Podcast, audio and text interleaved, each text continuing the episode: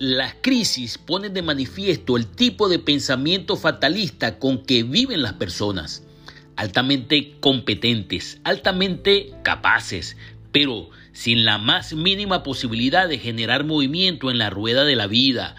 Personas negativas, conformadas, dependientes, codificadas, para minimizar su rendimiento a la más insignificante expresión asignada.